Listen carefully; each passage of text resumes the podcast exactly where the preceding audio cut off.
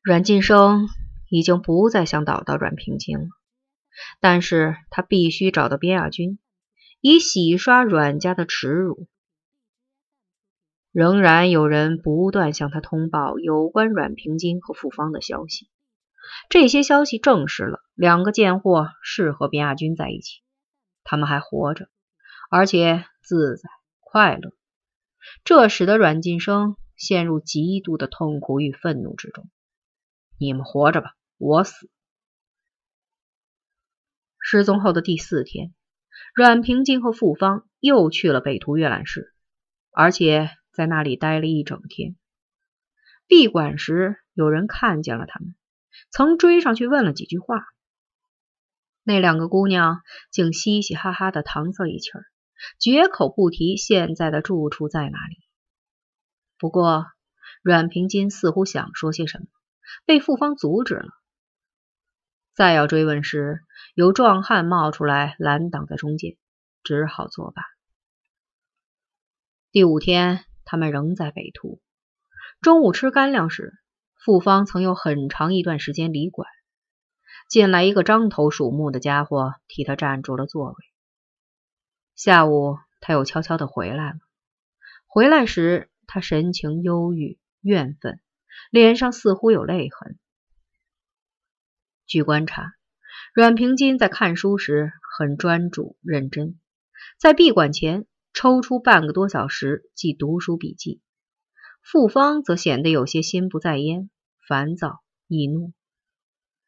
还有，他们虽然坐在一起，但彼此之间极少说话，偶尔交谈一两句，也显得隔膜冷淡。特别是傅芳，始终冷着一张脸。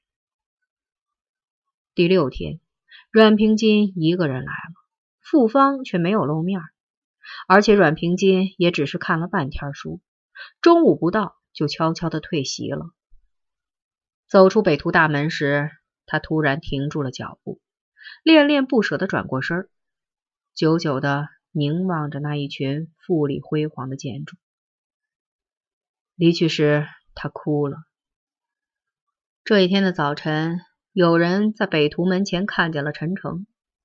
据说他带着几个人一直在北海大桥附近转悠，中午以后才悄然离去了。陈诚有很长时间没有在街头露面了，他现在为什么突然出现在北图呢？在这几天里，边亚军却始终没有出现，他又在干什么？不仅如此，赫尔根和朱金平也突然同时失踪了。他们又去了哪里呢？南北城的玩主们都意识到，一定是出了不同寻常的大事儿。有人看见那天中午，阮平金是和陈诚一起走的。陈诚骑着一辆自行车，阮平金坐在后衣架上，搂着陈诚的腰。第七天清晨，阮晋生带着近百个老红卫兵突然出现在北图门前。但是从开馆到闭馆，无论是阮平金还是傅芳都没有来。再以后，他们也没有再去过北图，永远也没有再去过。十几年以后，北京图书馆迁到西郊新馆址时，曾有一个漂亮的惊人的阔妇人，在北海老馆门前徘徊留恋了很久。他手捧一束紫丁香花。恭恭敬敬的对着那两扇巨门鞠了一个躬，把花束摆放在门墙脚下。这时他哭了，哭得很伤心。有人说这个女人就是当年的傅芳，也有人说不是，因为傅芳早已经死了。阮晋生亲自去了陈诚家，陈诚的态度冷淡而不失礼貌。他把阮晋生带进厨房，一人一只小板凳，围着火炉子坐下了。坐下了，谁都没有说话，沉默了很久。炉子上坐着一只大号铁壶，水烧开了，滋滋呜呜的响。隔壁陈诚的几个妹妹在下跳棋，又吵又叫。陈诚，你也有妹妹？后来，阮晋生先开口说了话，声音低沉、郁闷、凄楚。有三个妹妹，我是老大。我也是老大，我只有一个妹妹，阮平金。又是沉默。此时炉火正旺，但他们两个人似乎都感到很冷，低着头，缩着肩膀，从心里往外打着冷颤。阮金生从衣袋里掏出一包皱巴巴的中华牌香烟，说：“我不会吸烟，给你带的。想和你好好的聊聊。”陈诚从铁壶里给阮金生倒了一杯水，说：“我也不会吸，不过现在想吸一口。你和我都是成年男人了，要聊什么就要像条汉子，能把话端出来，也能把话听进去。当然，你我都不是小孩子，也不是女人。”他们每人点着一颗烟，吸一口，咳嗽，再猛吸一口。再剧烈的咳嗽，脸涨得通红，嘴里苦涩，心里却压抑的想哭。这是两条过于早熟，然而又没有完全成熟的汉子，自信而又自弃，痛苦而又愤怒。他们开始聊，聊了很多很久，话不投机，但也没有争吵，因为两个人都很克制。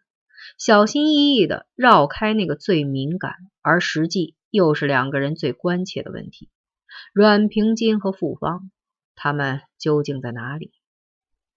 一直到阮晋生告辞出来，他们都没有提到那两个姑娘的名字。陈诚把阮晋生送出院门以后，他们又在院门外的石阶上站了很久，望着天际间那些灿烂的星斗。陈诚神色黯然，低声说：“阮晋生，在你来之前，他们刚刚从我这里走。和你妹妹在一起的那个女孩子，她是叫傅芳吧？在昨天夜里，傅芳出了意想不到的事故，这样阮平金就没有伴了。卞亚军把她送到了我这里，但是他不愿意留下。”还是和卞亚军一起走。那么说，今天晚上他们两个人是单独在一起过夜了？阮晋生的语调冷淡阴沉，甚至有几分绝望。不，不是单独在一起，至少还有那条钢链。阮晋生，那条链子实际上就是在代表你。阮晋生无语。天黑，看不出他是否脸红了。家庭的隐秘，一旦从外人的嘴里说出来，不是指责就是羞辱。过了很久，阮晋生才使自己冷静下来。傅芳，她出了什么事故？一个女孩子还能出什么事故？无非是轻浮放任，感情失控。或者失足，一般的过失，他应该接受教训，学会收敛自己。他现在在什么地方？应该已经回家了。上午边亚军送他回去。没有，傅芳没有回家。陈诚颇感意外的一怔，但没有说话。陈诚，你见到边亚军时，请你给我带去一句话。可以。你告诉他，为了阮平金和傅芳，他必须付出代价。这句话我已经对他说过了，他也早有准备。我们每个人都必须为自己所做的一切付出代价。阮金生，这也包括你。陈诚略停顿了一下，缓和了语气说：“后天我将在香山公园见到卞亚军和阮平金。”你有话带给阮平金吗？阮晋生把脸转向一边，淡漠的说：“他已无法证实自己的清白了，所以我不愿意再见到活着的他。还有，请你告诉他，阮家不会再容纳他。阮金生，你不要太绝情。你把他逼出了家门，现在又要把他逼上绝路。我告诉你，阮平金是清白的，不清白的是我们这些人。陈诚，你可以这样告诉我，我也可以这样告诉我自己，但是我们谁都无法证实的。良心可以作证，我不相信良心，那是一种虚无。我只相信锁链，它是一种实在，因而才是铁证。据笔者调查，阮平金在一九六八即将结束的那段时间里，一直住在陈诚家，和陈诚的几个妹妹是非常要好的朋友。笔者曾在陈诚的小妹那里见到了阮平金的照片，从照片上看，她是一个很普通的女孩，面容清秀平淡，还略有几分腼腆。照片上的她是在笑着。但是笑得很拘谨，难以掩饰他神情中的那种浓重的忧郁和哀婉。笔者曾向陈诚的小妹提出请求，希望把阮平金的照片作为资料使用。这位伶牙俐齿的女翻译断然的拒绝了。阮平金生前是清白的，死后我也不允许别人对他评头品足，随意玷污。陈诚和边亚军介绍我来找你的，我强调说，他们算什么？两个刽子手！女翻译冲我大叫。阮平金的所有照片都被他的哥哥烧掉了。据说，除了妹妹手里的这一张外，还有另一张阮平金幼年时的小照留存了下来。那是一张仅四分之一寸大的黑白头像。阮平金的父亲。那位已是耄耋之年的老将军，一直把这张小照贴身珍藏着。夏日的傍晚，老人常常独坐在玉渊潭公园的长椅上，拿出照片，久久的端详。这时，他神情一如往常那样严肃刻板，但是那双古井般深邃的眼睛里却映出了水光。这位老人。父亲，将军，他要想什么？